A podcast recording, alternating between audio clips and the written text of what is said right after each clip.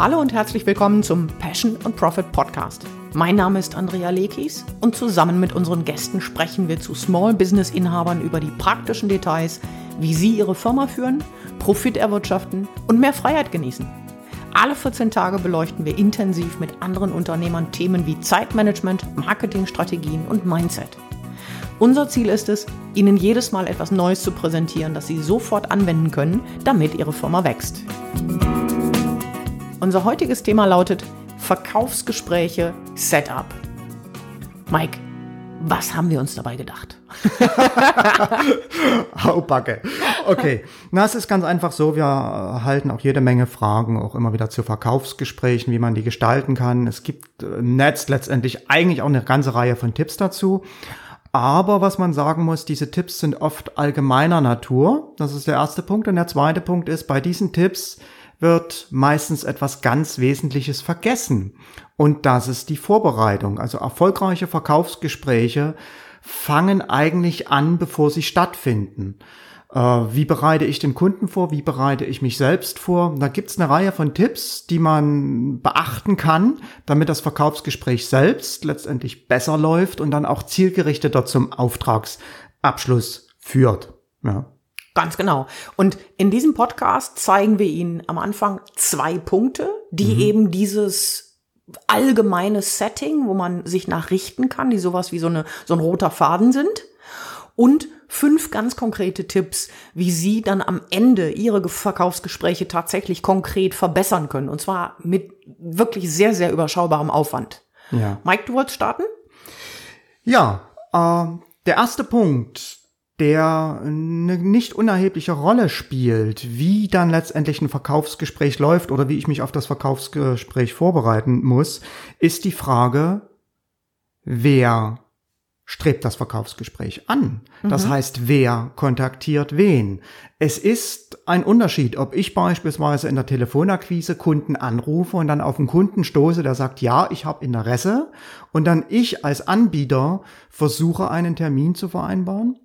Oder der zweite Fall, ob der Kunde mich kontaktiert, sei es, dass er eine Anfrage übers Internet an mich stellt oder dass er mich anruft, um halt etwas zu meinem Angebot zu erfahren. Das ist der erste Punkt, bei dem ich mir überlegen muss, wie gehe ich vor, wenn der Kunde mich kontaktiert und wie gehe ich vor, wenn ich den Kunden kontaktiert habe. Mhm.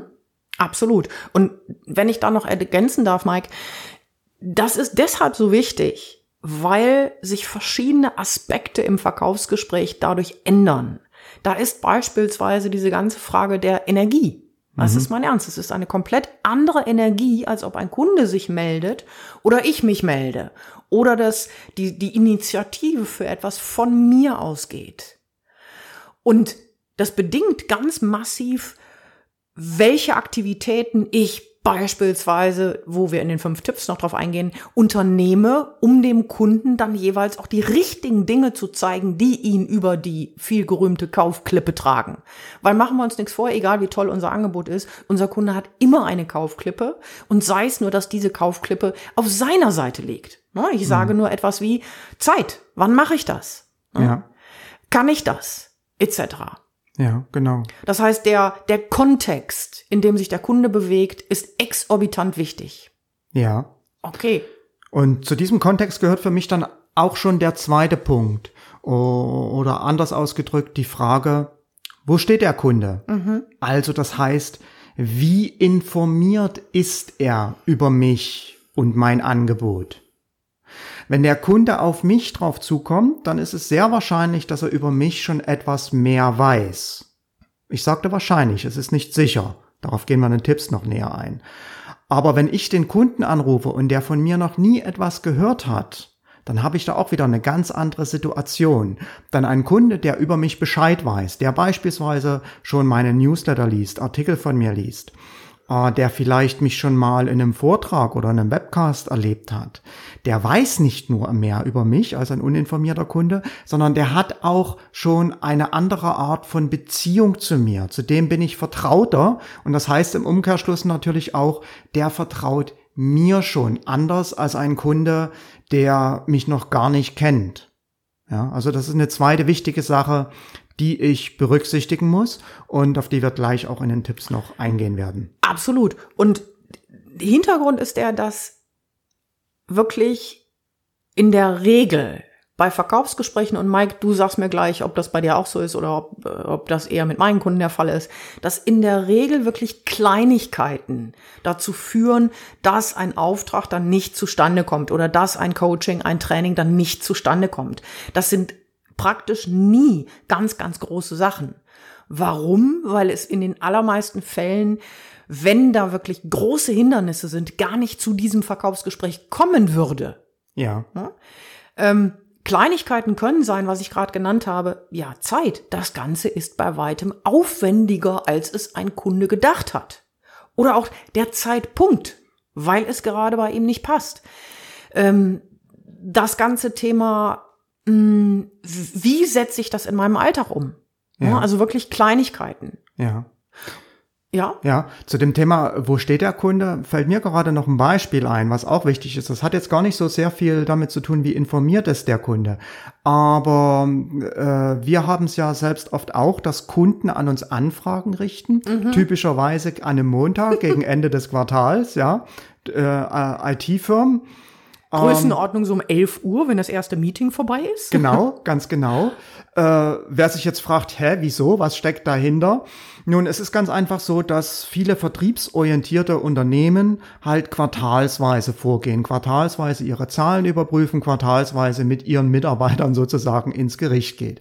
Und immer dann, wenn sich das Ende des Quartals nähert und die Zahlen noch nicht drin sind, die Zahlen noch nicht so sind, wie man mhm. sich das vorstellt, wird man natürlich in den entsprechenden Vertriebsabteilungen etwas nervös. Und dann finden montags morgens immer die Vertriebsmeetings statt und äh, Thema sind dann natürlich auch die Zahlen und plötzlich wird man nervös und man fragt sich, was kann man machen? Und dann führt das häufig dazu, dass der eine oder andere äh, über, etwas übermotivierte Mitarbeiter, vielleicht auch Vertriebschef, sagt, okay, dann schauen wir mal, ob da vielleicht ein Training uns helfen kann. Und tu dann aus dieser Motivation heraus nach Anbietern suchen, die Anbieter abrufen, was können sie uns anbieten, um uns bei unserer Akquise zu helfen. So, mhm. und dann passiert aber Folgendes. Ein Tag später kommt vielleicht doch der lang ersehnte große Auftrag rein, die Zahlen stimmen wieder und das Interesse an dem äh, Telefonakquise-Training ist plötzlich gar nicht mehr so stark. Ja, das heißt, äh, auch hier, äh, wo steht der Kunde, wie dringend ist denn sein Problem wirklich? Ja, was ist, äh, wir haben ja alleine mal einen ganzen Kurs darüber erarbeitet, ähm, welche Fragen man einem Kunden äh, stellen könnte oder müsste, um sicherzustellen, dass man ihm auch hinterher das richtige Angebot erstellt. Da können wir im Moment nicht drauf eingehen. Ist mal ein gutes Thema, kann ich wieder was aufschreiben für einen Podcast irgendwann mhm. in der Zukunft. Ne? Ja, kurzer Hinweis an der Stelle, dass der Kurs Winning Conversations auf telefonat.de stattfinden. Wunderbar, ja. Okay. ähm, also, das Thema, ich wiederhole noch mal ganz kurz. Wir haben zwei Punkte, die entscheidend sind, ganz, ganz, ganz schon am Anfang, an die kaum jemand denkt. Mm, ich empfehle immer, sich wirklich da einfach in den Kunden hinein zu versetzen. Einfach mal zu überlegen, oh, wie ist die Situation? Das bildlich durchzuspielen. Da spielen ja Fragen mit eine Rolle, die heißen, ist das ein Endkunde? Ist das ein B2B-Kunde? Ist das eine Führungskraft? Ist das ein fachlicher Mitarbeiter? Äh, wenn ja, welche Aufgabenbereiche hat er? Welche Verantwortung hat er? Es wirklich durchspielen um hier ein, ein, empathisches Verständnis zu haben. Also die beiden Punkte sind Punkt Nummer eins. Von wem geht der Kontakt aus, der zu einem Verkaufsgespräch führt? Also vom Kunden oder vom Anbieter? Und Punkt Nummer zwei, wo steht der Kunde? Hat der ein Problembewusstsein? Hat der Angebie Anbieter oder Angebotskenntnisse? Ja, ja. Wie du es im Beispiel vom Montagmorgen sagst, ähm, da setzt man sich dann hin, schreibt womöglich ein aufwendiges Angebot, was ja nicht in zehn Minuten zu machen ist. Und am übernächsten Tag heißt es, ach, so wichtig war es dann doch nicht. Ja. So, und das können wir alles prüfen, checken im Vorfeld, was bei weitem weniger Arbeit macht und vor allen Dingen nicht so sehr die Energie raubt, wenn da ein sicher geglaubter Ganz Auftrag genau. Plötzlich wieder wegkippt. Ganz ne? genau, denn für mich ist es immer nicht nur die Zeit, sondern auch ja, das, dies, dieser Frust, den man hat, wenn man Aufwand in etwas reingesteckt hat, der sich dann nicht auszahlt. Absolut. Und es ist hier nicht damit getan zu sagen, ja, wenn du im Vertrieb bist, dann musst du das aushalten können. Das ist Unsinn. Wir stecken unser Herzblut hier in etwas. Da steckt immer was drin. Natürlich sind wir erwachsene Menschen und wissen, dass wir diese Emotionen kontrollieren müssen. Aber es ist einfach gut, etwas aus dem Weg zu gehen, was in sich eine, ja, was ist das passende Wort, Mike? Ich weiß nicht, Totgeburt oder ja. ich will es jetzt nicht dramatisieren, ja. was einfach nicht schön ist. Mhm. Und jetzt gebe ich wieder an dich wegen der fünf Punkte, richtig? Ja, vorher würde ich noch ganz kurz was sagen. Es gehört für mich auch noch zur Vorüberlegung dazu, dass mhm. man sich überlegt, welche Art von Verkaufsgespräch habe ich hier? Mhm. Ja, äh, man, es gibt viele verschiedene Arten, um die drei wichtigsten zu nennen, die Sie vielleicht auch betreffen. Hm, das erste ist ein Strategiegespräch. Ja, das ist typischerweise eine, Punkt, eine, eine Art äh, kostenlose Art von Beratungsgespräch, die dann in einem Auftrag münden soll, findet typischerweise im Consulting- und Coaching-Business statt, geht natürlich auch in jedem anderen Bereich, aber das sind oft eins zu eins Situationen am Telefon per Skype oder vor Ort halt mit einem Kunden, die dann auch innerhalb von einer Stunde in der Regel zum Abschluss führen. Mhm. Also ein Strategiegespräch.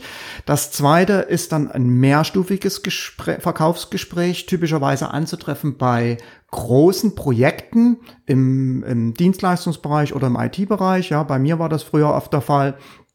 Das heißt, große Projekte, wo mehrere Ansprechpartner daran beteiligt sind, wo ich mit mehreren Leuten sprechen muss. Das geht typischerweise nicht immer an einem Tag. Da muss ich mehrere Termine vereinbaren. Mhm. Und sowas läuft auch typischerweise in mehreren Etappen ab ja, bis ich dann letztendlich ein Angebot erstelle, was dann beispielsweise in der Einkaufsabteilung landet, wo ich dann als finalen Akt dann eine Verhandlung mit dem Einkäufer habe.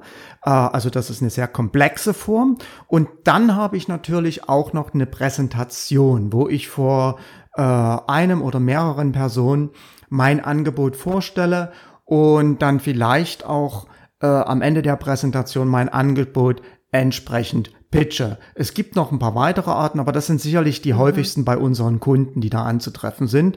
Und auch das spielt für mich in der Vorbereitung eine gewisse Rolle mit. Ja, und da würde ich sagen, kommen wir einfach mal zu den fünf Tipps. Wenn ich noch was ergänzen darf, ja? Mike, weil ich weiß, dass wir ähm, viele, viele Kunden haben, die jetzt nicht komplexe, große, ich nenne es mal Re-Engineering-Projekte, nicht aus dem IT, nicht äh, lange Verkaufszyklen haben und die womöglich sagen, naja, bei mir ist immer nur ein beteiligter Entscheider. Und das ist in den aller, aller, allermeisten Fällen falsch. Warum? Weil normalerweise immer auch der Partner eine Rolle spielt. Zumindest mal, wenn es um bestimmte Investitionen geht. Na, wie ich das manchmal locker sage, ich werde kaum hingehen, abends nach Hause kommen und sagen, du Schatzi, ich habe 20.000 Euro investiert. Selbst wenn das Geld da ist, selbst wenn die Partner äh, nicht die Erlaubnis des anderen holen müssen, aber bei den allermeisten Beziehungen ist es so, dass es Usus ist, einfach mal zu sagen, du hör mal, ich habe das hier vor. Und ja. wenn dann der Partner nicht im Boot ist, wenn der nicht ähm, berücksichtigt wird im weitesten Sinne, kann ein aufwendig vorbereitetes Verkaufsgespräch an dieser Stelle kippen. Ja. Das ist einfach so. Ja. Man kann es vorher mit einbinden, um sicherzustellen, dass man beispielsweise die Bedürfnisse des Partners, wenn nötig, berücksichtigt. Ja. Das nur als Hinweis. Okay, super. Dann würde ich sagen, starten wir mit dem ersten Tipp, ja. oder? Okay, der erste Tipp. Trennen Sie das Verkaufsgespräch von dem Kontakt. Was meine ich damit? Nehmen wir an, Sie machen Telefonakquise, rufen praktisch die Kunden an, um beispielsweise Termine zu vereinbaren. Und jetzt haben Sie einen Kunden am Apparat, der sagt, ja, das interessiert mich, ja, dazu möchte ich gern mit Ihnen sprechen. Äh, es gibt Kunden, die driften dann von sich aus, auch mhm. aus einem gewissen Interesse heraus, dann schon in so ein Verkaufsgespräch ab gehen Sie darauf nicht ein. Oder auch wenn ein Kunde bei Ihnen anruft, um mehr über Ihr Angebot zu erfahren, starten Sie an der Stelle kein Verkaufsgespräch, sondern vereinbaren Sie einen separaten Termin. Mhm. Und das ist wichtig, weil so ein Verkaufsgespräch ja in der Regel auch eine ganz bestimmte Dramaturgie hat und auch eine ganz bestimmte Länge üblicherweise hat. Das weiß der Kunde aber nicht. Der ruft uns an aus einem, aus einem, aus einem Gefühl heraus und denkt vielleicht, das hat man in zehn Minuten erledigt, aber es dauert oftmals länger als zehn Minuten. Und Wenn jetzt aber die zehn Minuten vorbei sind und man steckt mitten in einem Verkaufsgespräch, wird der Kunde plötzlich unruhig. Er hört uns nicht mehr richtig zu. Vielleicht sagt er auch sogar, wissen Sie was, das müssen wir an der Stelle unterbrechen, zu einem späteren Zeitpunkt äh, weiterführen, weil ich habe äh, gleich einen Termin, ich muss los. Ja. So, und dann kann es sein, dass ich an der Stelle stehe, wo ich meine Argumentation gar nicht zu Ende führen konnte, wo ich gar keine Einwände äh, von dem Kunden irgendwie auffangen konnte. Und das Problem ist aber, dass die Einwände kommen. Einwände kommen immer.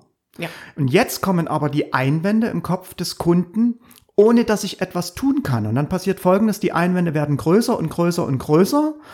Und letztendlich sagt dann der Kunde, ah, nee, das ist mir im Moment doch nichts, das ist im Moment doch riskant.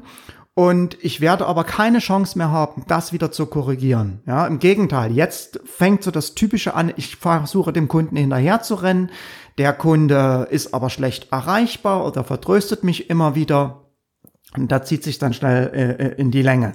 Und deshalb ist es so wichtig, damit das nicht passiert, damit der Kunde auch mental vorbereitet ist, richtig, ist ich richtig mental vorbereitet bin, äh, das Verkaufsgespräch von dem eigentlichen Kontakt zu trennen, damit auch beide letztendlich mit einer bestimmten Erwartungshaltung reingehen. Und die Erwartungshaltung bezieht sich natürlich auf die Zeit, dass jeder weiß, wir haben jetzt möglichst eine Stunde oder anderthalb Stunden, die wir ungestört sind. Mhm. Und das bezieht sich aber auch auf die ja mentale Erwartungshaltung. Was passiert jetzt? Absolut. Und ich kann mich vor allen Dingen dann auch für dieses Gespräch auf eben diese passenden ich will es gar nicht so sehr Einwände nennen, sondern die Dinge, die womöglich verhindern könnten, dass der Kunde hier unterschreibt, die in vielen, vielen, vielen Fällen gar nicht auf Seiten des Anbieters liegen, sondern die auf Seiten des Kunden liegen, wo wir eben aber helfen könnten zu sehen, dass es beispielsweise gar nicht so viel Aufwand ist, wie er denkt. Ja. ja? Da können genau. wir also was machen. Ja. Okay. Uh, und dazu gehört auch der zweite Tipp, nämlich wenn Sie den Termin ein, vereinbaren, machen Sie sich rar. Tun Sie nicht so vor dem Kunden, als hätten Sie Zeit en masse, als wären Sie jederzeit verfügbar, denn damit senden Sie das falsche Signal aus. Jemand, der immer verfügbar ist für den Kunden, der hat nichts zu tun. Und er hat nichts zu tun, weil er keine Aufträge hat. Und er hat keine Aufträge, weil er kein gefragter Anbieter ist. Und er ist kein gefragter Anbieter, weil Zumindest ist das die Schlussfolgerung für den Kunden. Ja, ja? Das, das, das ist nichts, was sich ein Kunde bewusst überlegt, aber sowas findet unbewusst statt. Es spielt eine Rolle, es, es, es, es tauchen Fragen auf, ist das dann Ganz der genau. richtige Anbieter für mich? Ja. Ja. Ja. Beispielsweise auch diese klassischen äh, Geschichten. Ich hatte viele Kunden, die versucht haben, am Wochenende Termine zu machen. Nein, das kommt nicht in Frage. Ja. Nicht, weil wir faul sind, sondern weil es ein Signal sendet, wo man sich vorher sehr genau überlegen sollte, ob das das richtige Signal ist. Ne, also diese dauerhafte Verfügbarkeit sagt etwas und das ist in der Regel keine gute, keine gute äh, Idee. Ja, und es ist auch immer besser, äh, wenn der Kunde versuchen muss, bei mir einen Termin zu bekommen, als umgekehrt. Das gehört auch zu dieser Psychologie mit hinzu. Also bin ich der Jäger oder bin ich der Gejagte? Ja, die Beute ist immer das Wertvollere, um das mal ganz flapsig auszudrücken. Ja, plus ähm, wir müssen ja nicht unbedingt so drauf einsteigen. Wir freuen uns ja auf den Kunden, aber wir signalisieren dadurch natürlich auch, dass auch wir Standards haben, ja. die wir berücksichtigen wollen und nicht um jeden Preis mit jedem jeden Auftrag machen. Was gut ist, das signalisiert, wir haben Standards. Standards zeigen, hier hat jemand eine Vorgehensweise und es signalisiert automatisch ein gewisses Maß an Expertise. Wer mhm. jedem Antrag, äh, wer jedem Auftrag, Antrag eigentlich das gleiche, ne? Wer jedem Auftrag hinterherläuft, hinterlässt mit Sicherheit nicht den allerbesten Eindruck. Mhm. Genau. Okay. Ganz genau. Also, separieren Sie den Termin vom Kontakt, machen Sie sich rar, das heißt, seien Sie nicht ständig verfügbar. Und in der Zeit zwischen dem Kontakt und dem Termin für das Verkaufsgespräch, und das ist der dritte Tipp, beschäftigen Sie den Kunden. Mhm. Was meine ich damit? Nun, wir hatten eingangs gesagt, wir wissen nicht ganz genau, wo der Kunde steht. Was weiß er über uns? Welche Beziehung hat er zu uns? Und um das nochmal ein bisschen aufzufrischen oder generell, um es erstmal in die Wege zu leiten, können wir dem Kunden Informationen zuschicken. Informationen zu uns als Anbieter, Informationen zu unserem Angebot, vielleicht sonst auch noch interessantes Material rings um sein Problem, um sein Thema. Also man könnte ihm beispielsweise auch ein, äh, eine Artikelsammlung per E-Mail zuschicken vom, vom, vom Blog, dass er da schon mal sich einlesen kann und sich vertraut machen kann und entscheiden kann, kommt er mit uns als Anbieter auf einer persönlichen Ebene klar? Ja, mhm. also da den Kunden beschäftigen, dass er eine Chance hat, sich bis zum Termin sich mit uns vertraut zu machen. Und der zweite Aspekt beim Beschäftigen ist auch, Bereiten Sie einen Fragebogen vor, einen Fragebogen über seine Situation, über seine Probleme, über seine Wünsche, den Sie dann dem Kunden zuschicken. Mhm. Ja. Äh, warum dieser Fragebogen? Nun, ganz einfach. Sie lernen damit auf der einen Seite den Kunde natürlich besser kennen. Auf der anderen Seite hilft der Fragebogen aber auch dem Kunden, sich über sein Problem klar zu werden. Und Sie können den Fragebogen auch da nutzen, um ruhig nochmal so ein bisschen den Finger in die Wunde zu legen, ja, um sozusagen das Bedürfnis des Kunden zu verstärken. Das ist das eine. Und das zweite ist, wenn der Kunde diese Fragebogen ausfüllt, dann äh, macht er in seinem Kopf so ein Loop auf. Ja? Dann steht so ein Open Loop, etwas, was er auch weiterführen will. Das heißt, der Wunsch, mit uns zu sprechen und dann auch zu einem Auftrag zu kommen, der verstärkt sich häufig auch durch so einen Fragebogen. Das heißt, so ein Fragebogen erfüllt einige wichtige Funktionen und es ist eine clevere Idee, sowas für sich auszuarbeiten und dem Kunden auch zu zeigen. Vor allen Dingen, weil dann auch das zutrifft, was du gerade eben gesagt hast. Ich zeige dem Kunden damit, bei mir gibt es einen Prozess, und ich zeige ihm damit auch Professionalität. Und ich würde es gerne an dieser Stelle fast dabei belassen, weil unser äh, Webcast, den wir dazu machen zum Thema Strategiegespräche, nämlich auf diesen kompletten Prozess ganz, ganz detailliert eingeht. Wir haben beispielsweise auch eine Frage bekommen dazu. Jemand sagte, na, Fragebogen, mich nervt das. Ich will das gar nicht haben. Und das ist eine berechtigte Frage.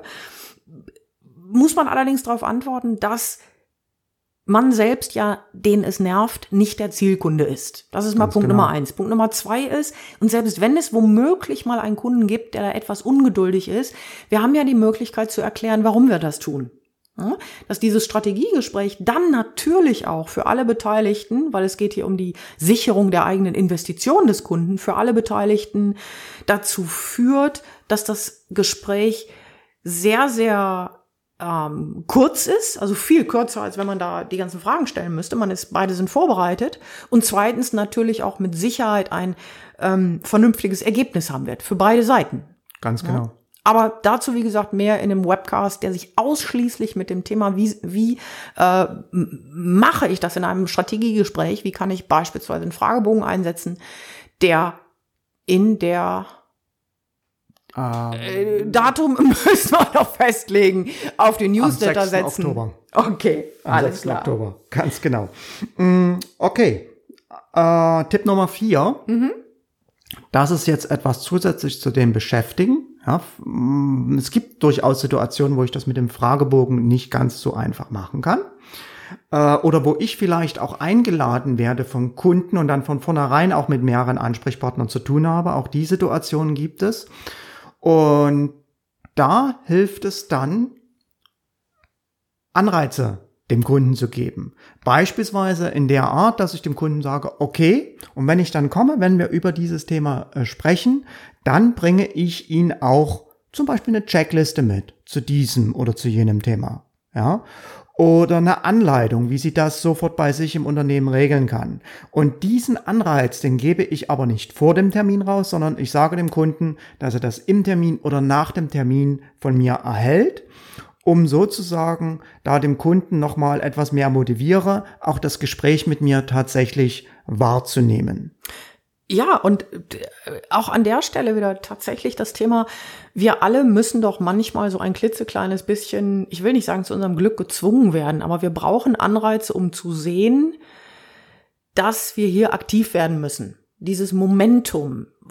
Und das geben wir einem Kunden damit. Ja, ich glaube, du hast dazu sogar ein ganz gutes Beispiel. Ja, wenn ich die Zeit habe, das noch zu ja, sagen, mache ich das ja. gerne. Mm, ein Beispiel von einer Kundin, die ein Fitnessstudio hat und wir kennen das alle, am Anfang des Jahres sind wir, was Fitness angeht, so kurz nach den Weihnachtsfeiertagen, ne, drei Firmen zugenommen, sehr, sehr, sehr motiviert. Mit dem Ergebnis, dass sich ganz viele Menschen anmelden für ein Strategiegespräch. Gut, im Fitnessstudio wird das anders heißen, da heißt das Probetraining.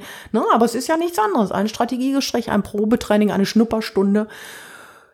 Aber nur ein Bruchteil der Menschen, die sich anmelden zu einem solchen Probetraining, nehmen das auch wahr. Warum? Weil dann plötzlich so der innere Schweinehund kommt, der sagt, logisch sagt er uns, du hast da gar keine Zeit zu. Oder der sagt, du schaffst das auch alleine, du brauchst da nicht so ein Fitnessstudio. Und so geht das weiter. Um diesen Anreiz zu schaffen, ist es zum Beispiel möglich, dass man sagt, hier und während der Probestunde wenn man jetzt zum Beispiel davon ausgehen kann, dass da jemand ist, der sagt, ich mag hier mal meinen Weihnachtsspeck äh, äh loswerden, geben wir dir eine, äh, eine, eine Liste mit Ernährungsvorschlägen, mit einem kompletten Mahlzeitenplan, mit einer Einkaufsliste, wie du dann innerhalb der ersten vier Wochen, was weiß ich, drei Kilo abnehmen kannst. Ne? Also zugeschnitten natürlich auf das, was jemand bei der Anmeldung, wenn er sich telefonisch meldet, sagt. Wenn da ein Mann anruft und sagt, äh, ich möchte mich vorbereiten für den nächsten Marathon, kann man hier was rausgeben und sagen, pass auf, wir haben einen Trainingsplan, wo wir dir helfen, deinen nächsten Marathon zu laufen. Ja. ja. Also nicht jeder will abnehmen, aber jemandem dann etwas zu geben, was das Ziel, das jemand hat, noch leichter erreichbar macht, ist ein, eine wunderbare Motivation, zu helfen, dass jemand dann auch aktiv wird, wirklich wirklich den inneren Schweinehund, der immer ein Stück weit da ist, zu überwinden. Ja, und das ist das ganz Entscheidende, was du ja auch ansprichst, den Kunden äh, in die Aktion zu bringen, baut ein Momentum auf. Mhm. Und dann ist der Kunde auch äh, viel wahrscheinlicher bereit, die Sache fortzuführen, die Sache zu Ende zu führen, nämlich dann uns tatsächlich auch den Auftrag zu geben, weil der dann schon die ersten Schritte äh, hin zur Lösung seines Problems gegangen ist ja. und dann natürlich auch, und das ist ganz einfach wieder eine Gehirnsache, unser Gehirn ist so gestrickt, die Sache zu Ende bringen will und fertig machen will. Ja. Absolut. Ähm, du sprichst ja auf den Zeigarnik-Effekt äh, hin ganz genau. auf. Der Punkt ist, wenn wir von unserem eigenen Angebot wirklich, wirklich überzeugt sind, also dass es unserem Kunden, egal ob B2B, B2C, helfen wird, dann haben wir hier eine gewisse Verpflichtung, unserem Kunden wiederum zu helfen, diese Anfangshürde, die immer da ist, immer, immer, immer, auch zu überwinden. Mhm. Ja? Viele sagen, ah, das ist böse Manipulation. Entschuldigung, wir manipulieren unseren Partner den ganzen Tag, dass er tut, was er will. Mhm. Na, vielleicht nicht den ganzen Tag, aber na, ich sage nur das Thema Haushalt. genau. Bevor wir da jetzt tiefer drauf einsteigen, leite ich einfach mal über zum, zum, zum fünften Tipp. Und der fünfte Tipp ist die negative Vorbereitung. Mhm. Hä? Negative Vorbereitung? Ah, ganz einfach. Es ist ein Tipp, den äh, habe ich von den Kennedy. Der hat mir schon oft weitergeholfen äh, geholfen und ich finde ihn so brillant, dass ich ihn an dieser Stelle einfach weitergebe. Äh, nun, natürlich bereiten wir uns auf Verkaufsgespräche vor, dahingehend, dass wir unsere Argumentation überprüfen, dass wir unsere Produktkenntnisse vielleicht nochmal auffrischen, äh, dass wir uns vielleicht auch mental darauf einstellen, nochmal motivieren. Aber das alles ist positive Vorbereitung. Die ist, die ist richtig und die ist gut. Mhm. Die lässt aber außen vor den Kunden, was beim Kunden passieren kann. Mhm. Und das decke ich mit der negativen Vorbereitung ab. Die negative Vorbereitung, dabei frage ich mich ganz einfach, was kann denn alles schiefgehen beim Kunden? Was kann denn dazu führen, dass ich den Auftrag nicht bekomme? Und mit dieser Frage muss ich mich automatisch, und das ist das Gute darin, auf die Seite des Kunden begeben und mir überlegen, was könnte denn jetzt dagegen sprechen? Einwände, Preis, dass der Kunde etwas nicht verstanden hat, dass die persönliche äh, Situation des Kunden eine ganz besondere ist, eine ganz besondere ja. Herausforderung hat. Äh, äh, ich mache das häufig mit meinen Coaching-Klienten auch, wenn sie vor Verhandlungen mit dem mit einem Einkäufer stehen. Ja, es war so ein Einkäufer in einem, in einem Unternehmen ist darauf gebrieft, negativ zu sein, den Auftrag, äh, den, den, den Anbieter vielleicht sogar schlecht zu machen, seine Leistung schlecht zu machen, äh, haufenweise Gegenargumente rauszufeuern, nur mit dem Ziel, dass der Anbieter mit dem Preis runtergeht. Und das ist etwas, darauf kann ich mich in der negativen Vorbereitung hervorragend darauf einstellen. Mhm. Und wenn ich dann mir eine Liste erstellt habe, wo ich mir beispielsweise aufgeschrieben habe, was könnte denn alles an Gegenargumenten kommen, kann ich mich auch darauf entsprechend vorbereiten. Ich bin dann nicht nur inhaltlich darauf vorbereitet, und das ist das Entscheidende, sondern auch mental. Denn ganz oft ist es in der Praxis so, wenn der Kunde einen Einwand äußert, und wir hatten ja schon geklärt, Einwände kommen immer auf die ein oder andere Art, wenn der Kunde einen Einwand äußert, dass ein Anbieter dann zusammenzuckt, vielleicht sogar zurückweicht. Mhm. Dabei ist ein Einwand nur eine ganz natürliche Frage des Kunden und eigentlich ein Signal, dass er mit uns arbeiten will. Er hat eben nur noch eine Frage.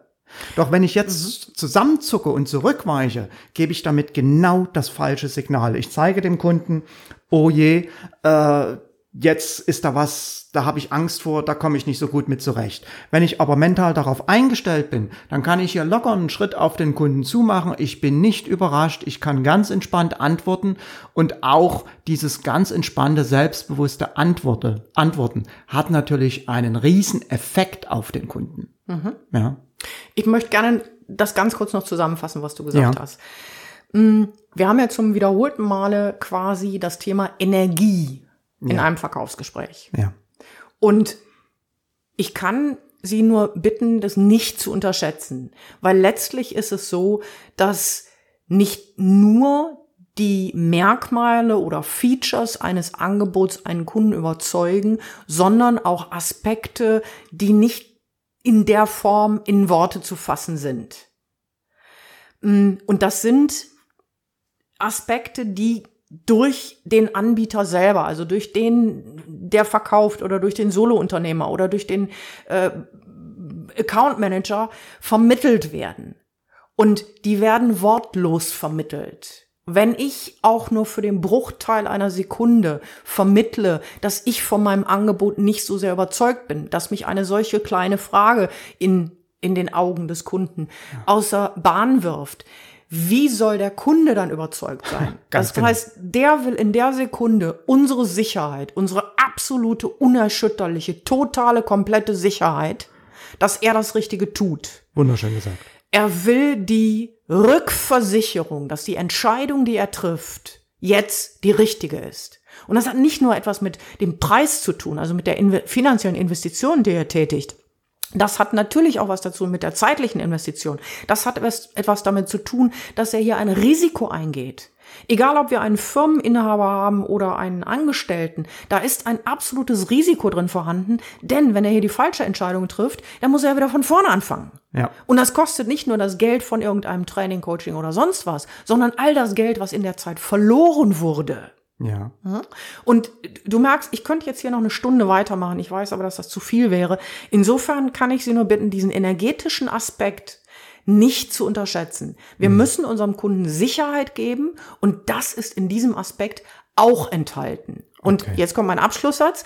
Selbstverständlich setzt das voraus, dass ich hier ein grandioses Angebot habe. Ja. Das öffnet nicht die Tür, dass das Angebot hier irgendwie mangelhaft sein kann. Ja, ja? absolut. Absolut. Okay. Damit sind wir am Ende angelangt. Ich fasse noch mal ganz kurz zusammen. Sehr gerne. Ja, was wichtig ist. Also wichtig ist, wer kontaktiert wen? Der Kunde mich oder ich den Kunden.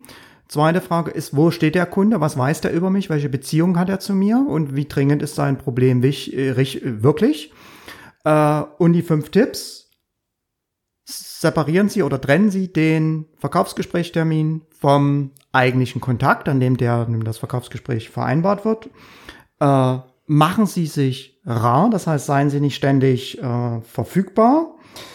Das dritte ist, beschäftigen Sie den Kunden in der Zeit bis zum Termin mit einem Fragebogen mit Information. Oder der vierte Tipp, geben Sie entsprechend Anreize, damit der mhm. Kunde ein, ein, ein, das Bedürfnis hat, auch den Termin wahrzunehmen. Und das fünfte ist, bereiten Sie sich auch auf die schlechten Dinge zu. Das heißt, überlegen Sie sich, was kann Worst Case passieren. Mhm. Soweit zum Verkaufsgespräche. Setup. Andrea hat es ja schon mal angesprochen. Wir machen auch einen Webcast dazu. Es sind eigentlich drei Webcasts. Einer zu Strategiegespräch, einer zu mehrstufigen Verkaufsgesprächen und einer zu einer speziellen Gesprächstechnik, die sicherstellt, dass Sie nie wieder ein Angebot umsonst schreiben müssen. Wir haben jetzt im Moment geplant, die Webcasts stattfinden zu lassen, jeweils am 6., am 13. und am 20. Oktober. Es ist jeweils freitags um 10 Uhr. Wir sagen deshalb geplant, weil wir im Moment einige Schwierigkeiten haben mit unserem Internetanschluss. Wir hoffen, dass wir es bis dahin dahin hinkriegen. Falls Sie zu den Terminen, ach so, ja, die Webadresse, die Webadresse ist passion-profit.com-webcast. Da können Sie sich äh, anmelden für diese Webcast. Wenn Sie zu diesen Webcasts keine Zeit haben, diese Webcasts sind ein Auszug aus unserem Powerhouse. Das heißt, wenn Sie Powerhouse-Mitglied sind, dann finden Sie die Webcasts im Anschluss oder die Aufzeichnungen äh, der Webcasts im Anschluss im Powerhouse zum Download. Wenn Sie Informationen zum Powerhouse suchen, die finden Sie unter passion-profit.com-powerhouse. Okay. Und du gehst jetzt davon aus, dass jeder weiß, was das Powerhouse ist, was ich super klasse finde. Ja. Aber das Powerhouse ist schlicht und ergreifend die Community, die Ihnen zeigt, wie Sie immer genug Kunden gewinnen. Genau, und bei der, in der keine Business-Frage unbeantwortet bleibt. Absolut. In diesem Sinne, herzlichen Dank, dass Sie dabei waren. Hat uns sehr viel Spaß gemacht. Wenn ihr wenn Ihnen dieser Podcast gefallen hat, würden wir uns sehr, sehr freuen über eine Bewertung auf iTunes, damit natürlich andere Unternehmer davon auch profitieren können. Und in diesem Sinne hören wir uns beim nächsten Mal wieder. Bis Bis dann. Tschüss. Tschüss.